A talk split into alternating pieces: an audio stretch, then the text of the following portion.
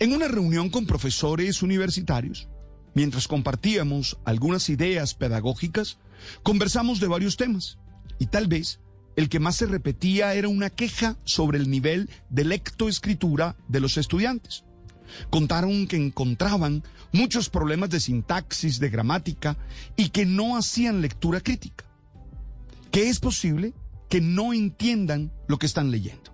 Oye, la verdad, yo me quedé sorprendido y supuse que era una exageración, una hipérbole de mis compañeros docentes. Sin embargo, ayer leí una declaración en una entrevista que hizo a la revista Semana el ministro de Educación Alejandro Gaviria. Él dijo, abro comillas, si vamos a una escuela o colegio rural y encontramos un niño de 10 años, probablemente ese niño no sabe leer. Dos de cada tres niños en la educación pública no saben leer. Y eso es una crisis. Cierro comillas. Aunque en principio son dos problemas distintos. Por un lado, los que saben descifrar el significado de un código escrito, pero no entienden lo que dice realmente.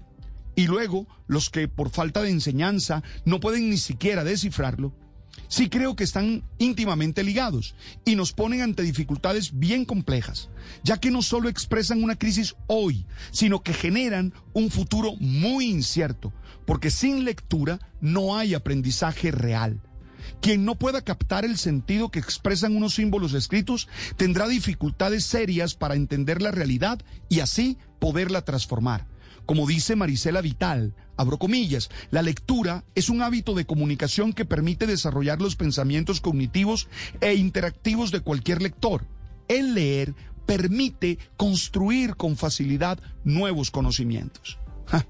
La realidad es un texto y los otros, las personas, son relatos que debemos saber leer y comprender para podernos relacionar sanamente. Si no lo podemos hacer, quedamos expuestos a la incomunicación y esta siempre tiene en la violencia su solución más común. Oye, se requiere generar las condiciones para que los estudiantes de las zonas más apartadas y que están en la educación pública puedan aprender a leer, lo cual implica mejorar la infraestructura y más y mejores docentes, pero también que los que hacen bachillerato sean motivados a leer para crecer en todas las dimensiones de su vida.